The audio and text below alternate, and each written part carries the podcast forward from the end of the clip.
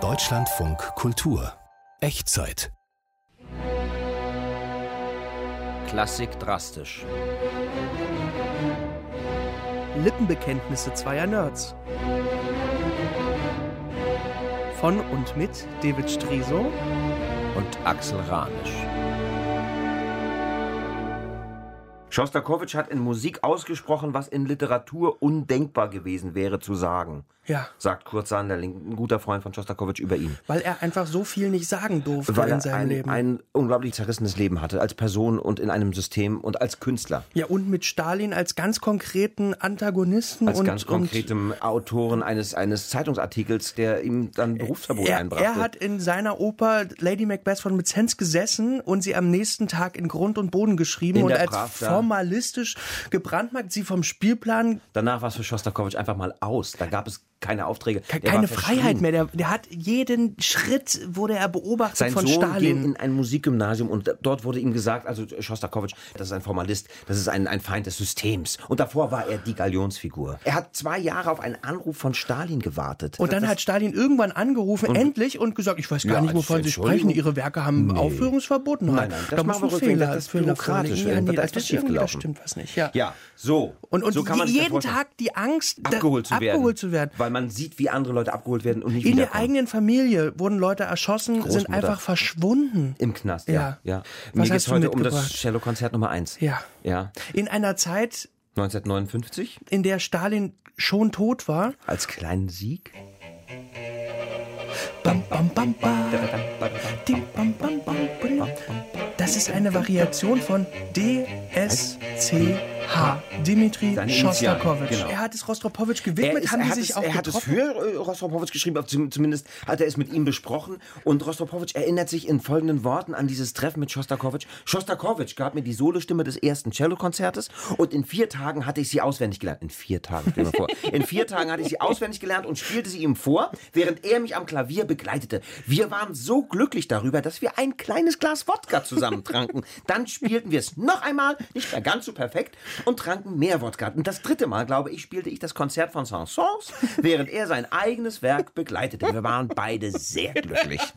Kann man sich gut vorstellen, ne? Unter Einfluss von Alkohol spielt man nicht mehr der so gut. eine Das spielt ist- Saint-Saëns und der andere begleitet sein Werk. Das ist doch, aber doch sie prima. müssen zufrieden gewesen Sie sein. waren sehr glücklich vor allen Dingen. Ich glaube, es war nicht so oft, dass man da sehr glücklich war in dieser, in dieser Zeit. Hast du vielleicht ein kleines, einen kleinen Ausschnitt aus dem zweiten Satz?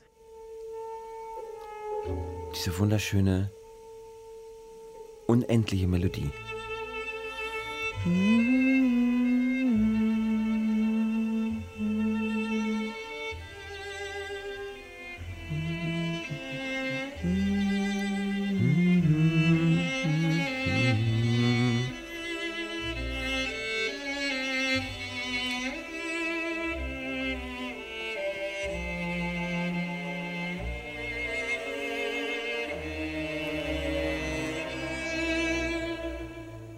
Und sie geht immer weiter, immer weiter, immer Ein weiter. Paukenschlag beendet das dann.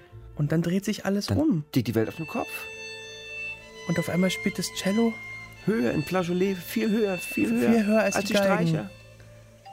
Jetzt kommt die Celeste. Celeste dazu. Ganz vereinzelt, sphärisch. Wie aus einer anderen Welt. Das ist unglaublich schön. Man weiß auch nicht mehr, wo man ist. Es Nein, dreht sich alles. Oben, man unten. ist so in vielleicht in einer einem- Bewegung. Dum, bum, dum.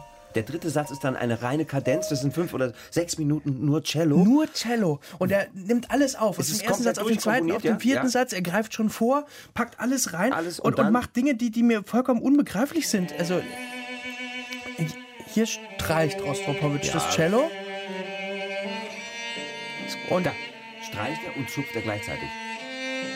Spielt und er, er zupft oben mit den Händen, mit denen er auch greift, parallel die Seiten, die er nicht streicht.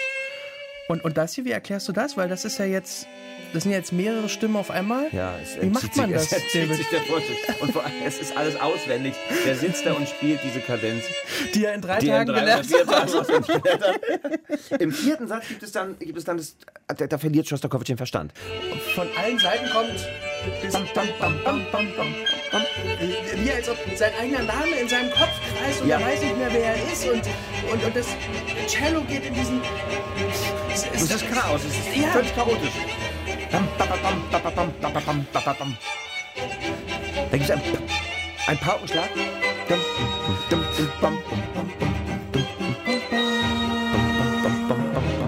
Da ist er.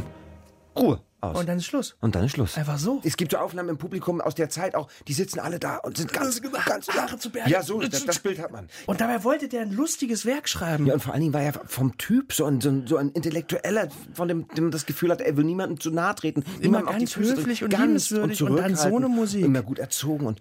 Aber es blieb ihm ja nichts anderes übrig. Bewegung. Ja. Wow, David. Ja. ja, könnte ich stundenlang weiterhören.